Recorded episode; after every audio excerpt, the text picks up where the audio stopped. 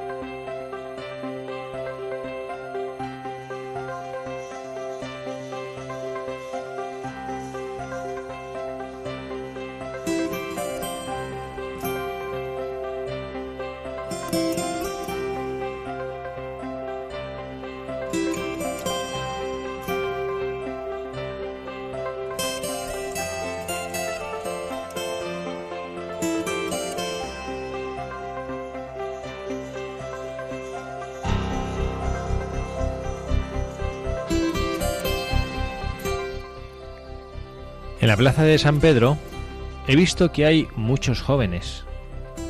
¿Es verdad esto? ¿Hay muchos jóvenes? ¿Dónde están? A ustedes que están en el comienzo del camino de la vida pregunto, ¿han pensado en los talentos que Dios les ha dado? ¿Han pensado en cómo se pueden poner al servicio de los demás? No entierren los talentos Apuesten por grandes ideales, los ideales que agrandan el corazón, aquellos ideales de servicio que harán fructíferos sus talentos. Es importante no encerrarse en sí mismos enterrando el propio talento, las propias riquezas espirituales, intelectuales, materiales, todo lo que el Señor nos ha dado, sino abrirse, ser solidarios, tener cuidado de los demás. La espera del retorno del Señor es el tiempo de la acción. Nosotros somos el tiempo de la acción. Tiempo para sacar provecho de los dones de Dios, no para nosotros mismos, sino para Él, para la Iglesia, para los otros. Tiempo para tratar siempre de hacer crecer el bien en el mundo. La vida no se nos ha dado para que la conservemos celosamente para nosotros mismos, sino que se nos ha dado para que la donemos. Queridos jóvenes, tengan un corazón grande, no tengan miedo de soñar cosas grandes.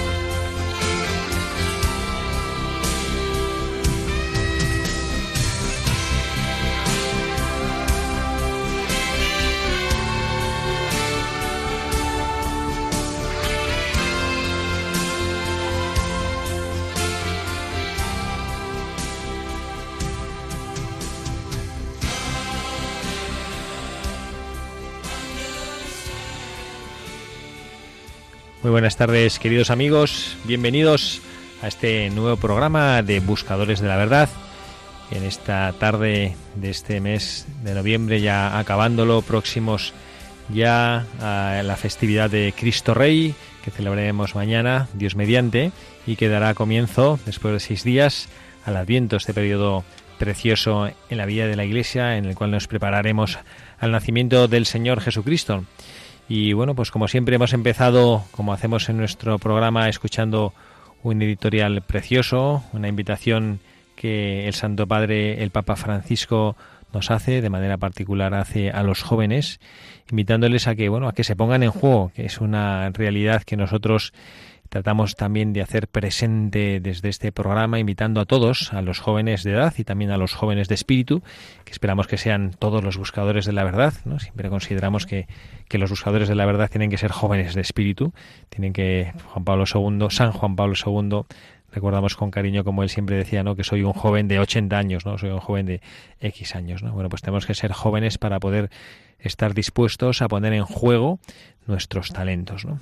Bueno, y aquí estamos, como siempre, quienes hacemos este programa de Buscadores de la Verdad, el que les habla, el padre Javier Cereceda, y tenemos también, como siempre, con nosotros al hermano Michael Cancian. Hermano Michael, muy buenas tardes. Muy buenas tardes a todos. Gracias, gracias por estar aquí con nosotros. Y bueno, pues esperamos que en este programa, además que es de manera particular, eh, bueno, pues tiene, tiene cierta significación porque, porque tiene usted eh, aquí con nosotros alguna persona especial.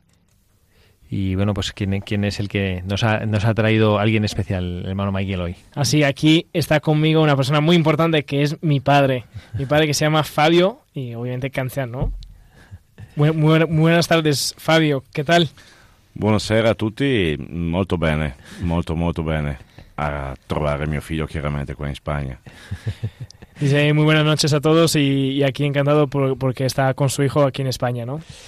Bueno, además es que viene de Radio María, que bueno, que tiene su cuna en Italia, ¿no? Y para nosotros es un placer tener que a Fabio con nosotros, que, que nos animaba mucho diciendo que como no hablo español, bueno, pues da igual porque al final todos los buscadores tenemos un corazón universal, ¿no? Y bueno, pues aquí estará con nosotros participando. Él entiende un poquito de español, pero bueno, hablar pues no, no habla mucho, pero aquí trataremos de, de animarle y de, bueno, pues que comparta con nosotros también pues lo que él lleva en el corazón también como un buscador de la verdad bueno, además con un buscador de la verdad con una vocación muy particular que es padre de un religioso, ¿no? Que, que no es poca cosa, ¿no? Bienvenido, Fabio. Buonasera. Bueno, pues hemos hecho este esta introducción eh, preciosa de bueno, pues poner en juego eh, teniendo un corazón grande y, te, y, soñando con cosas grandes, porque vamos a hacer y vamos a hablar de un buscador, eh, bueno, pues en este en este momento que además eh, tiene tiene una significación especial y lo explicaremos después, ¿no? Pero vamos a hablar de un santo muy especial. Pero de todas maneras pedimos al hermano Michael que una vez más nos, nos recuerde cuál es la dirección de, de correo electrónico al que pueden escribir nuestros eh, buscadores de la verdad que quieran compartir con nosotros sus, sus, inquietudes o sus propuestas. Así es, se puede escribir un correo a, a la dirección buscadores de la verdad arroba radiomaria.es buscadores de la verdad arroba radiomaria.es y si no, si quieren escribir una carta, una postal o algo, pueden escribirla a Paseo Lanceros número 2. Muy bien, pues aquí a, los, a la sede de las oficinas donde está la emisora de Radio María, donde toda la familia de Radio María, no solo de Buscadores de la Verdad, sino de todos los que hacen realidad esta emisión de la Radio de María a lo largo de todo el día, acompañándoles a ustedes, ayudando a llevar la luz de la verdad y del amor a todos los rincones de España, ¿no? Gracias a su colaboración, como siempre, gracias a su presencia, gracias por estar aquí con nosotros y vamos a pasar ya, sin más, a conocer a nuestro buscador de la verdad, que además hoy, que es una tarde propio italiana, eh, lo hacemos también de un italiano, hermano Michael. ¿De quién vamos a hablar hoy? Así hoy vamos a hablar de Santo Tomás de Aquino. De Aquino, ¿de dónde era? De Aquino. Era de Aquino. Santo Tomás de Aquino, que es una de las mentes más prodigiosas que Dios nuestro Señor ha regalado a la Iglesia occidental y bueno, pues que hablaremos de él ahora, conoceremos su historia, eh, un hombre que tuvo un grandísimo valor en el pensamiento y en el esfuerzo de, de hacer compatible la filosofía con la teología y demostrar cómo a través de la razón también es posible conocer a Dios nuestro Señor. Un hombre privilegiado, de una mentalidad abierta, inquisidora, positivamente inquisidora, en el sentido de, de querer buscar eh, el fundamento último de todas las cosas, un hombre de una profundísima espiritualidad, profundísimo enamorado de Jesucristo y que puso ese talento, como el Papa nos invitaba, por eso hemos recogido esta invitación del Papa Francisco, que esperemos que alguien que esté escuchando también la haga propia, a poner en juego todo su talento, a poner en juego todas las virtudes, todo lo que Dios nuestro Señor le ha regalado en su vida. Bueno, sin más, vamos a pasar a escuchar y a conocer un poquito más de la historia de nuestro buscador del día de hoy.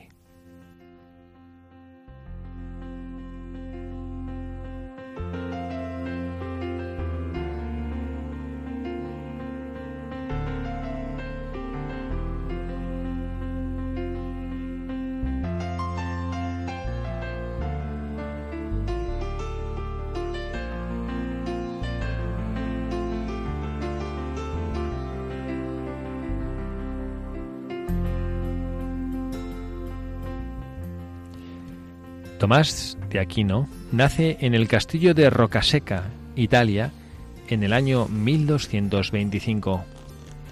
Hijo de los condes de Aquino, recibe la primera educación religiosa y científica en la abadía de Monte Cassino, para pasar después a la Universidad de Nápoles. Allí, el contacto con Fray Juan de San Giuliano fue causa de que a sus 16 años frecuentase la comunidad de los hermanos predicadores, siendo el principio de su vocación a la vida apostólica. A los 19 años ingresa en la Orden de los Predicadores. Esta opción juvenil de Santo Tomás deberá ratificarla más de una vez. Primero, frente a su aristocrática familia, que, de novicio, le secuestra y le pone en un calabozo durante seis meses en el castillo de Rocaseca, y, posteriormente, frente a los maestros de París, que no le permiten la docencia en la universidad por su condición de fraile mendicante. Por indicación de Fray Juan Teutónico, maestro de la orden, termina sus estudios en París y Colonia bajo la guía de Fray Alberto Magno, quien le convence de la necesidad de profundizar en Aristóteles, el filósofo de la razón. La razón es don de Dios, y a él debe ordenarse. A los 32 años, Tomás de Aquino es maestro de la Cátedra de Teología de París. En Tomás, la palabra de Dios en la Escritura tiene la primacía sobre las otras ciencias y hace de la oración la fuente más fecunda de sus investigaciones. Mientras permanece en París, Tomás y los hermanos predicadores elaboran en comunidad filosofía y teología para después hacerla presente en la universidad. Escribe muchas obras que destacan por su profundidad, admirando a maestros y estudiantes por la claridad, la distinción, la sutileza y la verdad con que procedía en la explicación de tantas y tan distintas materias. Esto es de particular significación en los cuatro grandes libros que escribió sobre el maestro de las sentencias. En estos años dio de sí tales muestras, arguyendo, discutiendo y respondiendo, que según el sentir de la universidad, sólo Dios podía dar tanto ingenio, y así era en verdad. Por toda Europa volaba su fama, llevada por los que de todas partes iban a estudiar a la Sorbona y luego regresaban a sus tierras cantando la sabiduría del Maestro. Después de París, impartiría docencia en Roma y también en Nápoles, dejando para la Iglesia el tesoro de su gran obra, la Suma Teológica. Santo Tomás de Aquino murió en la abadía de Fossanova el día 7 de marzo de 1274, cuando iba de camino al concilio de Lyon. Fue canonizado el 18 de julio de 1323 por Juan XXII. San Pío V, el 11 de abril de 1567, lo declaró doctor de la Iglesia. León XIII, el 4 de agosto de 1880, lo proclamó patrón de todas las universidades y escuelas católicas.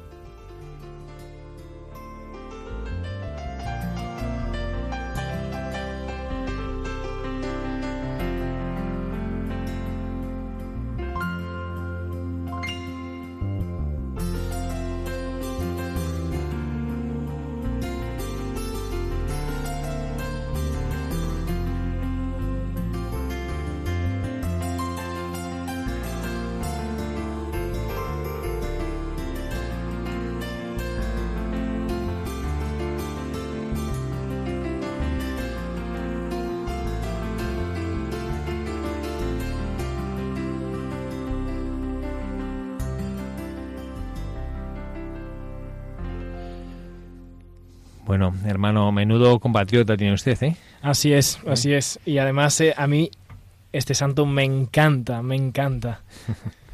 No sé si ha sido usted entonces el que lo ha propuesto para tratarlo hoy en este así programa. ¿eh? Así es, así es. El oyente anónimo que nos ha pedido que hablemos de Santo Tomás de Aquino, ¿no? Pues así es, además como nos como no, hemos podido leer en la, en la biografía de Santo Tomás, que bueno, pues que nos, nos, nos sirve de pie su vida, como siempre hacemos en este programa de Buscadores de la Verdad, para hablar de, de los virtudes y de los valores que son muchísimos en este doctor angélico, que llamamos un hombre que realmente estuvo tocado por la gracia de Dios y que fue capaz de profundizar en la esencia y en la profundidad de las cosas, del ser, bueno, pues este hombre, además de ser un gran filósofo, un gran pensador, era un hombre profundamente espiritual y un hombre que además defendió bravísimamente su propia vocación, ¿no? que pues debió, no debió ser eh, cosa fácil, ¿no? porque era pertenecía a una familia de, de noble linaje y para ellos en aquella época eh, pertenecer a la orden de los predicadores que pues era una cosa como de menos rango y que no pensaban que era algo propio de alguien de la nobleza de los Aquino en Italia y que él debía ser pues si quería ser monje. De hecho pues como que parecía porque el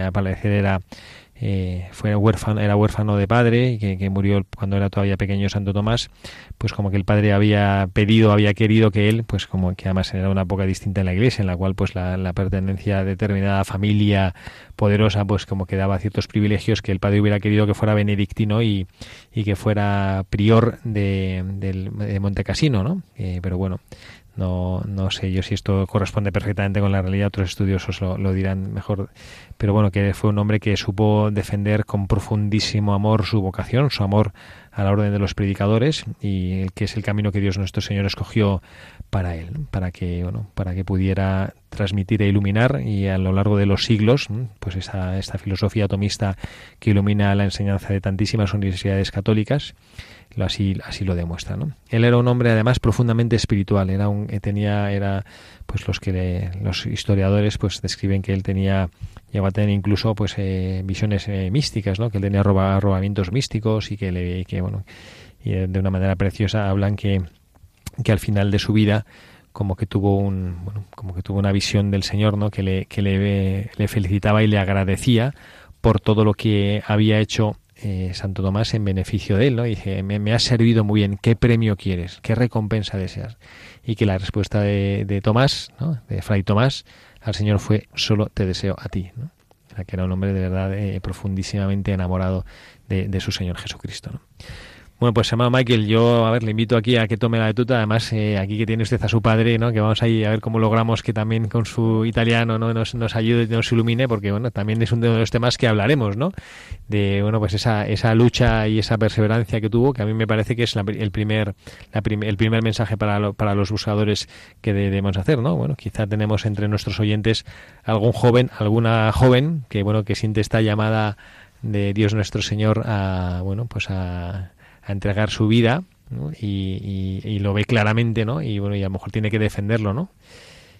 Así es, así es. Y yo, bueno, yo primero de todo le, le quiero eh, preguntar, porque muchas veces uno, y muchas veces hablamos de qué significa escoger y cómo descubres, ¿no? Y por ejemplo, en el caso de Santo Tomás, pues eh, que contra prácticamente sus padres y tal, decide ir con los, con los con esta orden mendicante que era mal vista en este tiempo, ¿no?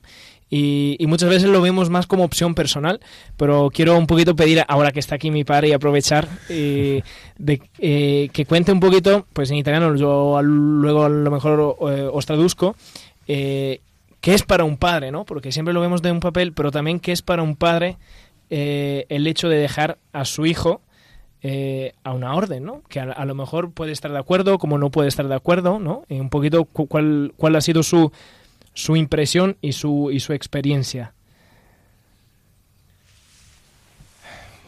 L'esperienza di avere un figlio che ha preso una strada, penso da, da fuori di questo campo, molto importante. Eh, per me è, un, è, un, è, una gioia, è un onore avere un figlio che fa che fa quello che sta facendo, è raccontato da lui, ma mh, raccontato anche da tante persone che gli sono state vicine. Eh, sono orgoglioso di avere un ragazzo così, che lo sento quando parla come parla, che è, è profondo su tutto quello che fa. E, niente, è circondato anche da persone molto capaci, molto brave a insegnargli quello che ha imparato e di questo posso dire solamente bene, insomma, niente di più. Voy a, voy a hacer yo la traducción porque como dice cosas tan bonitas de usted, va a ser como, vale, me falta la humildad de usted, ¿no? Así no añado cosas. Pues dice Fabio, nuestros queridos oyentes, dice Fabio que yo le veo aquí en, la, en, la, en el estudio y no y cómo le brillan los ojos mirando a su hijo, que bueno pues que él siente un profundo orgullo, ¿no? Y siente una gran alegría de haber entregado un hijo al Señor y que esté sirviéndole en este camino espiritual y que, que siente pues eso, que le ve y que le encanta escuchar a las personas que están a su alrededor y ver cómo hablan de su hijo y el constatar pues eso, que esta renuncia que ha hecho él de, un hijo eh, pues redunda en bien de las personas a las cuales su hijo está sirviendo, ¿no? Que es un poco doloroso no tenerlo cerca de casa, ¿no? Eso es evidente, ¿no? Pero que pues le, le consuela mucho ver el bien que, que él hace, ¿no? Y sobre todo ha hecho uso de esta palabra, ¿no? Que parece preciosa, ¿no? Se siente orgulloso de su hijo, ¿eh? No, Michael. Así es, así es. Luego ha dicho que su hijo es buenísimo y que lo hace todo muy bien, ¿eh? y eso sobre todo es bueno. Pero Fabio, esto pues eh, probablemente quizá no fue así, ¿no? Porque claro, eh, Michael ahora ya es un hombre ya hecho y derecho, pero él se fue de casa con 18 años, ¿no? Tenía... È andato via di casa che aveva 18 anni, è andato via per eh, fare un campo eh, vocazionale, ma prima un campo estivo, dopodiché è diventato vocazionale, dopodiché non è più venuto a casa. Dice Fabio que, se fue efectivamente con 18 años, que fue a, a un campamento que no sabía muy bien lo que era, que era un campamento de verano, que después él descubrió que era un campamento, un curso vocacional, y que dice que ya descubrió que su hijo no volvía a casa, ¿no? Que está. Me imagino que al principio, pues sí, como, como haría la, los condes de Aquino cuando, cuando Tomás eh, dijo que se iba, porque ellos no tenían dificultad con que Tomás, perdón, cuando Tomás, que Tomás se fuera a, la vida religiosa, sino tenían dificultad con una orden en concreto, ¿no? Hasta el punto que ellos como que lo raptaron, ¿no? Le salieron al paso, yo no sé si en Nápoles les, les salieron al paso y lo raptaron y lo llevaron ahí a, a, Roca Seca, ¿no? A un castillo que tenían ellos, lo tuvieron seis meses encerrado en una torre, ¿no? No sé si a Fabio a lo mejor le dio ganas cuando vio que su hijo no volvía de agarrarlo y llevarlo a casa y encerrarlo para convencerle lo contrario, ¿no? Mm, no, andare a rapirlo sicuramente no, questo non, non, non, non poteva succedere. Sono rimasto molto colpito della scelta che ha fatto e mi ci è voluto un anno e mezzo per accettarla completamente. Mm. Sebbene non l'ho mai ostacolato, anzi sempre aiutato a perseverare in quello che era il suo cammino, perché chiaramente i figli sono tuoi ma non sono per te. Mm. Se Dio ha deciso che deve essere suo, ben venga insomma questa cosa. Sí, mira, Fabio ha hecho una cosa preciosa, ¿no? Que dice que, que, que, efectivamente a él le costó un año y medio aceptar en su corazón esta decisión de su hijo. Ha hecho una cosa preciosa que voy a intentar repetirla literalmente. Dice que los hijos eh, eh, son tuyos, pero no son para ti, ¿no? Que son para Dios, ¿no? Y que es Dios, si es Dios nuestro Señor el que los llama, pues él, el camino que tiene que hacernos es aceptación, la aceptación de lo que Dios decide para tu propio hijo, ¿no? Sí, esto es una cosa preciosa, ¿no, Michael? ¿no? Así es, así es. Y de estas cosas, pues, hacemos tesoro en nuestro corazón.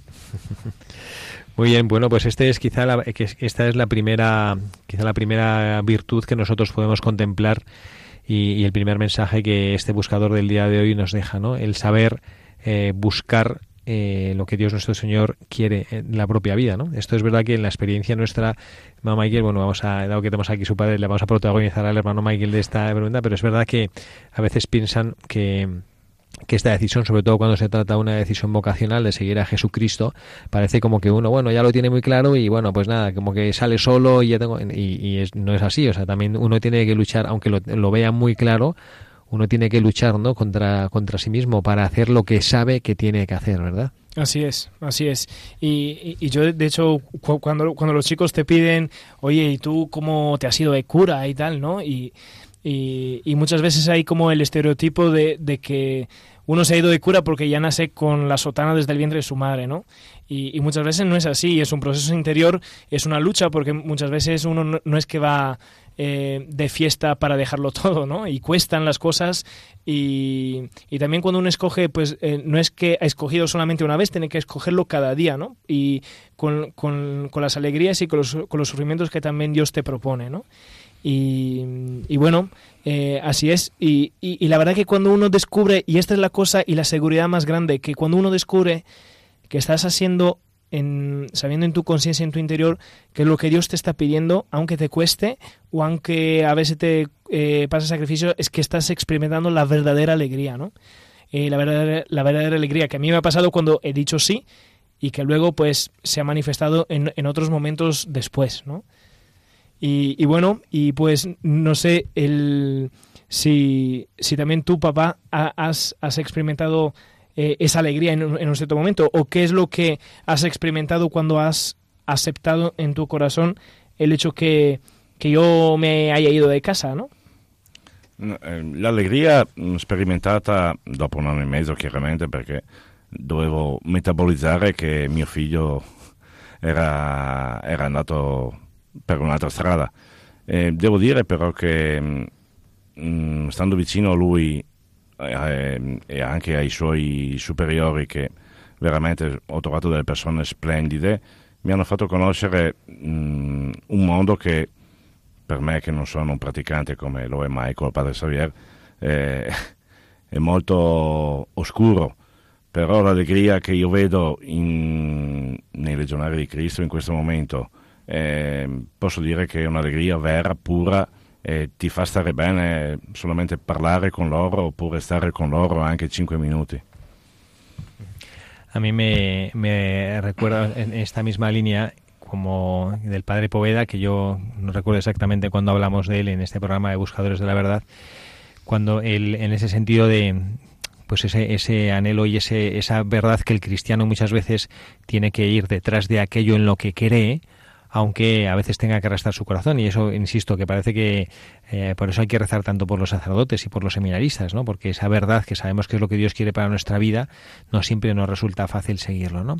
Y en concreto, el padre Poveda, cuando fue ordenado sacerdote y que su primer, eh, su inicio ministerial lo hizo en Guadix, en aquel pueblo donde donde él servía a los más pobres en las cuevas de Guadix y él pues eso incluso fue, llegó como quiso ir hasta el final. Es precioso hay una película que es preciosa sobre el Padre Poveda y como hay uno de los cueveros que como que parece que se le enfrenta mucho hasta que un día el Padre Poveda dice pero qué te pasa con qué te pasa no y él dice pero usted hasta dónde va a llegar con nosotros realmente va a estar aquí va, va a estar con nosotros siempre o nos abandonará y él dice, voy a estar con vosotros siempre, ¿no? Y pasa el tiempo y, llega un momento que el obispo pues le, le tiene que cambiar, le, decide que tiene que ir a otro destino y como él, eh, cómo se nota cómo le duele que se tiene que ir. En la película, no sé si sucede así en la realidad, pero el momento en la película, pues que él monta las cuatro cosas que tenía en su maleta y, y en un burrito lo monta la maleta y se está yendo de las cuevas, ¿no?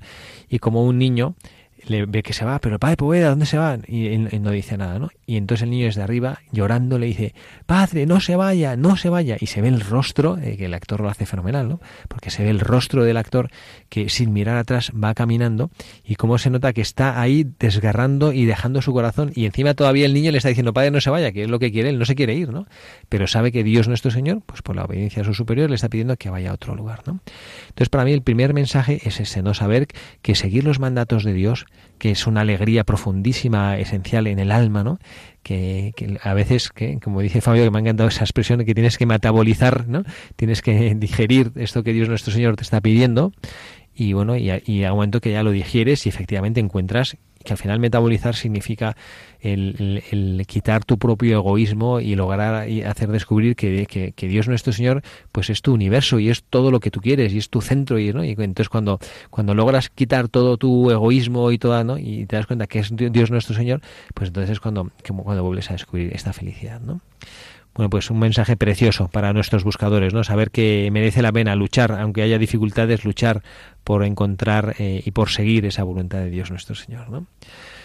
Bueno, tenemos, hermano Michael, otro, otro mensaje para buscadores que queremos compartir con nuestros oyentes. Bueno, así es. Y, yo pienso que en la figura de Santo Tomás, que además lo tengo bastante fresco a la mente porque pues hace un año y medio pues lo he estudiado y ha sido el autor que me ha acompañado en mi tesis, eh, que él ha sido de verdad espectacular en su, en su sabiduría, primero por una cosa, que todo lo que él estudiaba lo hacía en función de Dios. Entonces profundizaba la filosofía, profundizaba otros temas y tal, pero en función de la teología de Dios, ¿no? Para conocerle mejor, para poder hablar mejor de él y, y, con más profundidad. Y la otra es que en el contexto de Santo Tomás, en su tiempo, había muchas filosofías y había muchos autores y muchas personas que decían una cosa y otros otra. Entonces no sabía dónde, se estaba, dónde estaba la verdad, porque unas iban en conflicto con otras y tal. Y él tiene la grandeza de poder eh, unir todos, ¿no? Tomar lo bueno de uno y, contestar a, lo equivocado de otro, para luego poner todos en la dirección de la verdad, ¿no? Como que hace un resumen de todos los pensamientos del tiempo dirigido a la verdad. Y además, de hecho, cuenta en la historia, yo me, hay una obra preciosa que, bueno, es una, es una novela, novela histórica de Luis de Bol que se llama La luz apacible, que yo la recomiendo a nuestros oyentes, ¿no? Que es, no hace falta que ser, no, de hecho es una obra sencilla de leer, la he leído yo, la, he comprendido yo, que soy poco filósofo, ¿no? Y es una obra preciosa que es, que cuenta un poco la, que cuenta un poco, no mucho, la verdad, no es que habla mucho del pensamiento, es más la historia del ambiente y de la época en la cual él vivió Santo Tomás, pero habla, habla cosas de él y cuenta una anécdota, yo me imagino que, que bueno, pues cuando Luis de Bol la preparó, conocía anécdotas reales de la vida de, de Santo Tomás y las metió en su historia y que una vez le preguntó a un alumno, ¿no? Que cuál era el don más grande que, Dios nuestro Señor les había hecho desde la perspectiva de, la capacidad intelectual, ¿no? Del hombre. Y él decía que era la capacidad de conocer la verdad. La capacidad de conocer la verdad. De hecho, eh, es como que, era, era la lucha, ¿no? Y, bueno, pues ni más ni menos que San Alberto Magno, que fue un poquito el, el, maestro y el, preceptor de, Tomás de Aquino, cuando como, como, joven llegó a la orden de los predicadores, pues él, eh, dándose cuenta de la potencia que tenía, pues eso, esa, ese cerebro brutal, ¿no? Además que usted me, creo, creo, creo recordar que usted me comentaba, ¿no? Que, él dictaba sus obras, ¿no? Y que dictaba Así es, que, él, que él lograba dictar eh, tres obras al mismo tiempo, porque en este entonces pues eh, el autor dictaba las obras y había otros que escribían y podía dictar tres obras, obviamente en latín porque era el idioma de la época, y, pero tres obras con contenidos diferentes. Entonces hablaba con uno y le dictaba la obra y dice, bueno, párese, y, y se iba con otro, con otra obra al mismo tiempo, ¿no? Entonces, pues es algo muy admirable, ¿no? Por, por seguir el hilo lógico de lo que está diciendo. Y eso no, y efectivamente que sea eh, que descubra esa capacidad de, conocer la verdad, ¿no? Eso me parece precioso, ¿no? ¿Cuál es el don más grande que tenemos? No, la capacidad de comprender, no, no, la capacidad del hombre de conocer la verdad, ¿no?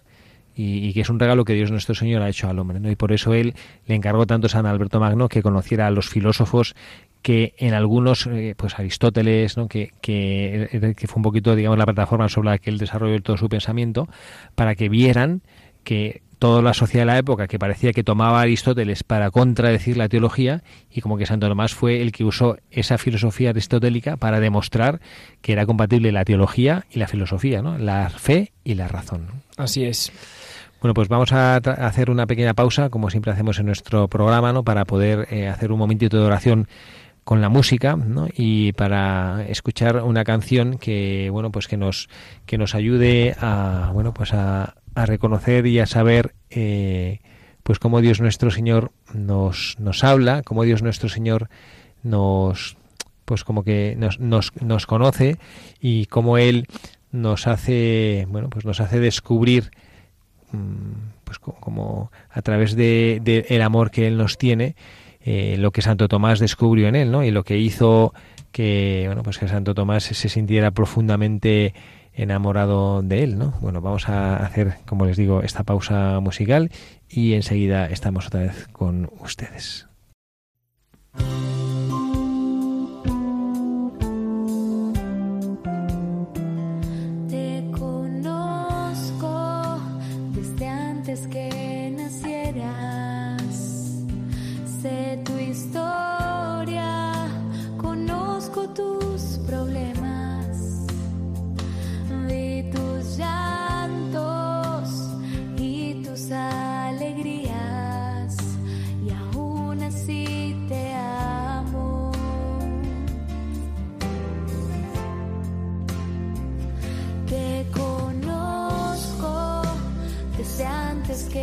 naciera.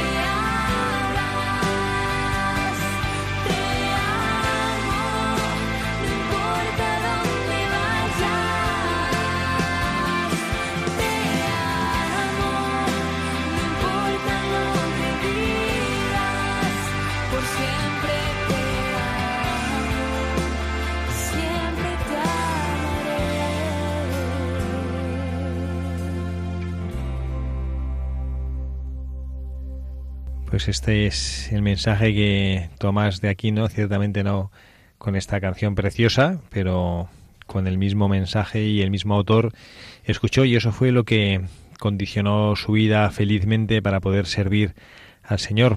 Al servicio de Él puso toda su capacidad, todo su intelecto.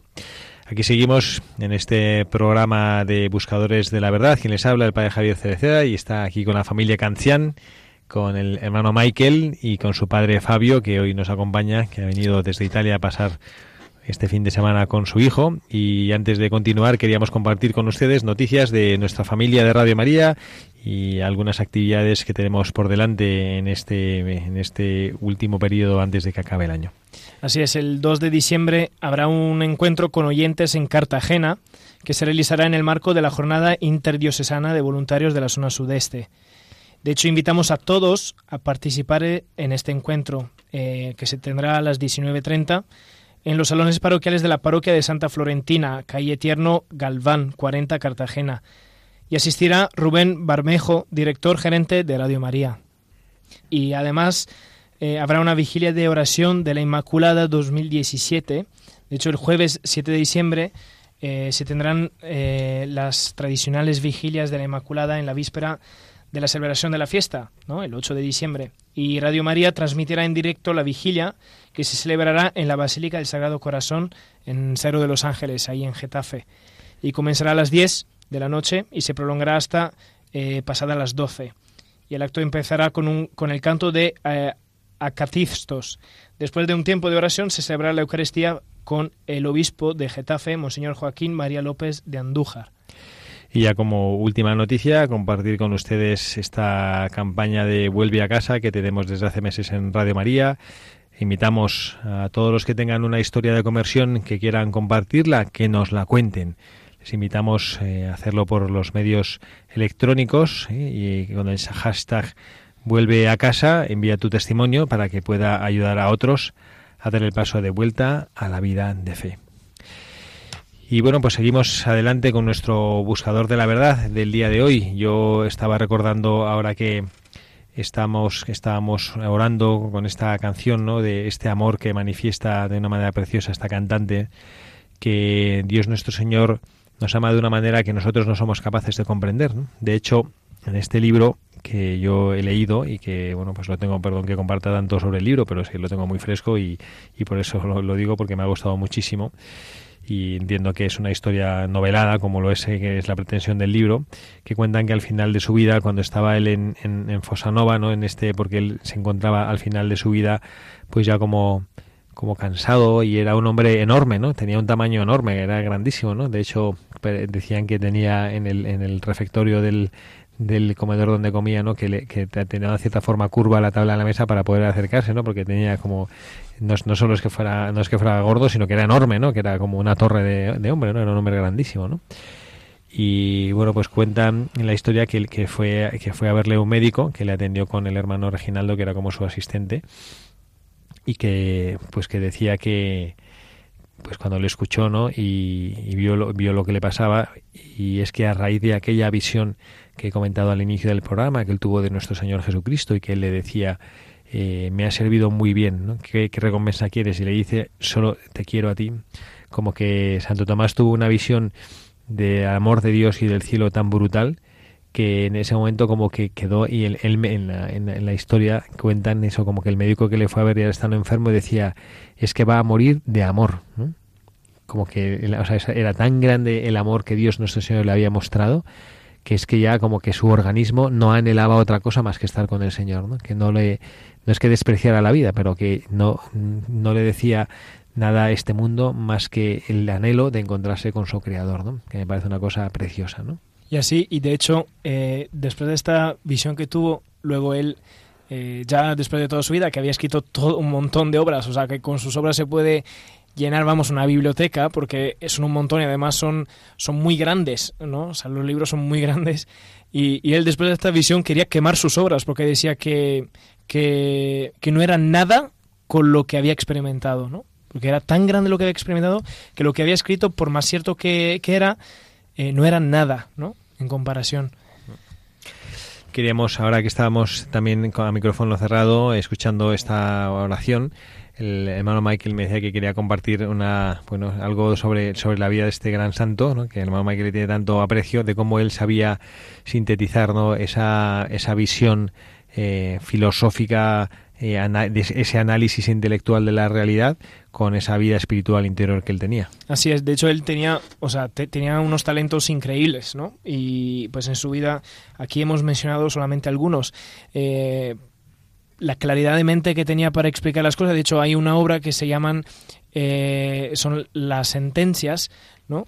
Y, y, que él escribió, o sea, que él no escribió, escribieron eh, según los apuntes de, la, de, la, de, las clases, porque él las daba a, a mano, o sea, explicaba y tenía todo un orden súper lógico, ¿no? Y a mí lo que más me impacta es que, además de todos esos talentos que normalmente un hombre, pues si yo pienso de tenerlos, pues voy a ser un soberbio de mucho cuidado, porque digo, es que, es que yo sí sé las cosas, ¿no? Y, había una anécdota que Santo Tomás en su vida había un, un, un estudio que estaba haciendo y estaba especulando sobre algo y no encontraba la, la respuesta, estaba como pillado en, en, en razonar y tal. y ahí el hecho curioso de que abre el sagrario y pone su cabeza dentro del sagrario, ¿no? Para, porque dice, pues si yo no puedo, pues Señor, ayúdame, inspírame para que pueda sondear este misterio que no, que no es claro a mi mente, ¿no?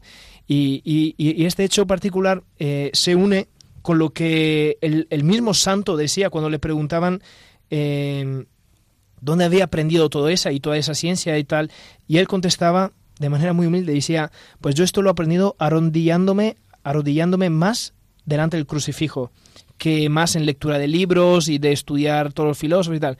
Lo he aprendido arrodillándome delante del crucifijo, ¿no? Y que él tenía claro que todos los talentos que tenía, pues dependían de Dios que se los había dado, ¿no? Se decían, y yo recuerdo de mis, de mis formadores en el seminario, ¿no? que nos decían que la teología se estudia de rodillas, ¿no? Se estudia de rodillas porque hay que hacerlo delante del Señor, ¿no? Pues sí, este, este, eso, esa, esa virtud que yo creo que también nosotros tenemos que aprender, ¿no? Porque creo que todavía vivimos como en el siglo XIII cuando contraponíamos la verdad a la razón. el Papa San Juan Pablo II ahora eh, escribió una encíclica que se llama Fides et Ratio, Fe y Razón, y él decía en la primera frase de esa gran encíclica que la fe y la razón son como las dos alas de la paloma de la verdad, ¿no? que, que no pueden volar para nosotros como criaturas eh, la una sin la otra, ¿no? y tenemos que aprender a, a, compatibilizar y de manera preeminente la fe con mayúscula, ¿no? que es la como, usted bien dice, la que viene de Dios nuestro Señor y la que es la que nos ilumina y lo que nos permite vivir esa gracia del conocimiento de la verdad, que como decíamos antes es el don más grande, ¿no? Y es curioso cómo y esto no es contradictorio, ¿no? Por un lado, el don más grande que Dios nuestro Señor nos ha concedido es la capacidad de conocer la verdad. ¿no? Y la verdad solo la podemos conocer en plenitud a través de la fe. ¿no? Es como que Dios nuestro Señor nos da un don y Él es el don que nosotros utilizamos para llegar a Él. ¿no? Me parece precioso que es como cuando en la Santa Misa nosotros hacemos la presentación de las ofrendas ¿no? y el sacerdote dice, no, estos dones que recibimos de tu bondad y ahora te presentamos. O sea, nosotros los hemos recibido y ahora te los presentamos. ¿no? Pues es como esta capacidad de conocer la verdad que Dios nuestro Señor nos da y que nosotros la utilizamos como para llegar a Él y para glorificarle a Él. Así es. Y, bueno, y, además Santo Tomás, eh, algo que, que, yo también comenté antes, ¿no? Y que él ponía todos sus talentos pues al servicio de Dios. ¿no? Y, y, que esto lo tenía muy claro, ¿no? Y para esto se desgastaba y estudiaba y se esforzaba eh, porque, porque quería eh, no solamente él decir, ah, pues yo he sondeado más este misterio, pero para que otros lo comprendan, ¿no? Y, y esto es lo precioso de que pone sus talentos al servicio de los demás, ¿no? Porque luego cuántas personas han leído sus obras, cuántas personas han comentado, hasta han criticado sus obras, pero les ponía con una discusión mental abierta, ¿no? Y, y, y ahí demuestra que el esfuerzo que él hacía lo hacía para los demás. De hecho, él, él, tenía una capacidad y un ingenio brutal y hay una cosa que me parece precioso, que yo creo que es otro de los mensajes que yo quisiera compartir con nuestros buscadores de hoy, es como él, a pesar de toda esa potencia intelectual que tenía, él eh, sabía utilizar eso eh, con las armas de la caridad. Entonces cuentan que él que tenía esa capacidad dialéctica brutal y cómo era capaz de escuchar los argumentos de su, contra, su contrincante y con esa con esa lógica aplastante que él tenía desarmarlo y destrozar los argumentos jamás faltó a la caridad con el otro, ¿no? Yo pienso cuántos de nosotros, y a veces me toca verlo, y a personas a nuestro alrededor dice, uy, este, cuidado con este, que este, que este es más listo que el ame, entonces este te destroza y este te deshace y te machaca. ¿no? Como que parece que una virtud que Dios nuestro Señor nos ha dado, la utilizamos en vez de para el bien, la utilizamos pues para, para machacar y para hacer daño al otro. Y Santo Tomás se dice eso, ¿no? Que por más que sus ideas eh, fueran mucho más fuertes y mucho más lógicas y mucho más verosímiles que las de los demás, siempre escuchaba con respeto y nunca agredía y nunca humillaba al contrario, ¿no? Siempre pensaba bien de los demás incluso cuando exponían teorías que eran pues eh, no positivas él insisto nunca nunca buscaba siempre siempre trataba de buscar la semilla de la verdad en lo que el otro decía no de hecho hay esta anécdota también que a mí me hace mucha gracia no que dicen de él que pues como cuando estaba como, como novicio eh, le, pues era un hombre pues eso como muy muy circunspecto no y entonces se burlaban de él no porque era como era muy grande le, le, llamaban, de hecho, el, buey mudo, le decían, ¿no? A, Santo Tomás, porque era muy grande y porque hablaba muy poco, era muy circunspecto, ¿no? Y entonces una vez para, para burlarse de los novicios le dijeron, Fray Tomás, mira, mira, una vaca volando. Y entonces él se asomó a la ventana a mirar, ¿no? Y entonces se rieron de él, no, qué tonto, ¿cómo, cómo piensa eso? Y entonces dice que él les miró y les dice, si antes prefiero pensar que una vaca vuela a que un hermano mío eh, me diga una mentira para burlarse de mí, ¿no?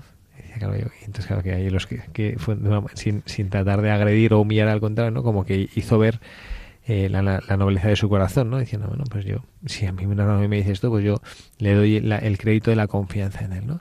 Entonces eso me parece que un gesto de una, de una humildad muy profunda. Y de hecho, e, esto, e, este carácter a mí me hace bastante sonreír. A veces cuando uno lee sus obras y, y, y en algunas partes, sobre todo en, la, en las partes de, de, filosofía, cuando él eh, rechaza eh, posiciones y tal, eh, a, veces también lo hace con cierta ironía, ¿no? Y, y, cuando lo lees, pues te hace un poquito de gracia, ¿no? Como esta respuesta que da a, a los novicios.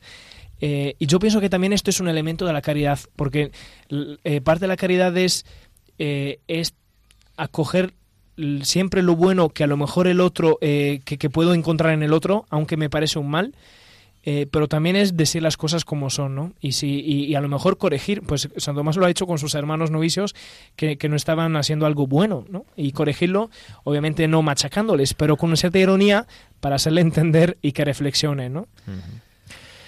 Muy bien, pues hermano Michael, ya con esto yo creo que ya hemos llegado al, al final de nuestro programa y bueno, pues agradecemos muchísimo su participación, sobre todo a don Fabio. Fabio, Muchísimas gracias por estar aquí con nosotros, por haber compartido este ratito de Buscadores de la Verdad. Gracias a vos. Eh, continuate. pues nada, y que sepa Fabio que aquí todos los oyentes de Radio María y toda la familia de Radio María que hace posible esta radio estamos encantados con su hijo y también nos sentimos orgullosos eh, de este hijo suyo y del bien que hace a Dios nuestro Señor y a la Iglesia. Bueno, Michael, muchísimas gracias. Muchísimas gracias a todos. Y también que les habla el Padre Javier Cerecea, les desea que tengan un feliz domingo, domingo mañana de Cristo Rey, que Dios nuestro Señor nos conceda colocarle a Él como Rey de nuestras vidas, como Señor de nuestras historias. Gracias por estar ahí, gracias por hacer posible Radio María con su presencia y su confianza.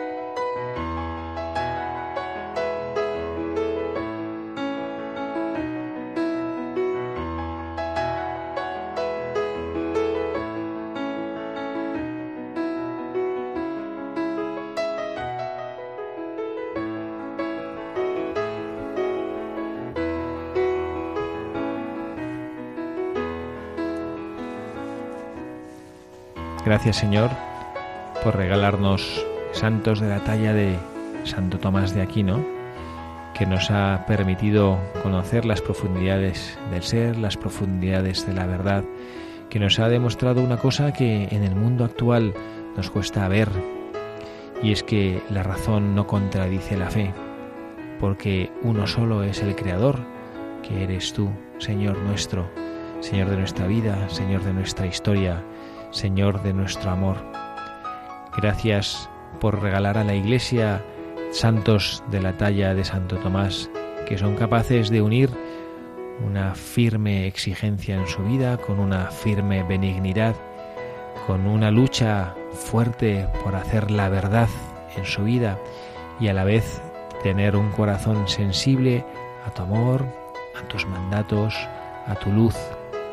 Señor, que seamos como Él, y que utilicemos todos los talentos que tú nos has dado para conocerte y amarte a ti y también para darte a conocer a nuestros hermanos los hombres. Luz, Señor, que nos haga amarte cada día más, luz que tú has colocado en nuestros corazones y que nos hace encontrar el camino hacia ti, aunque muchas veces nos empeñemos por oscurecer esa luz que tú has encendido en cada uno de tus hijos. Señor, que seamos capaces de poner en juego todos nuestros talentos, todas las cualidades que nos has dado para conocerte más, para amarte más, para seguirte más y para darte a conocer a nuestros hermanos los hombres.